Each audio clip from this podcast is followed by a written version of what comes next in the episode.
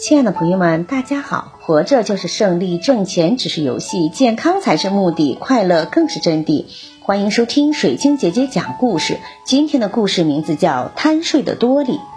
今天，睡鼠多利决定给他的表姐臭鼬艾特打电话，邀请他来做客。艾特说：“你向我保证不会再呼噜大睡，我才愿意去。上次你足足睡了一整天呢，我保证。”多利决定准备美味的午餐来迎接艾特，然后他还得打扫一下房子。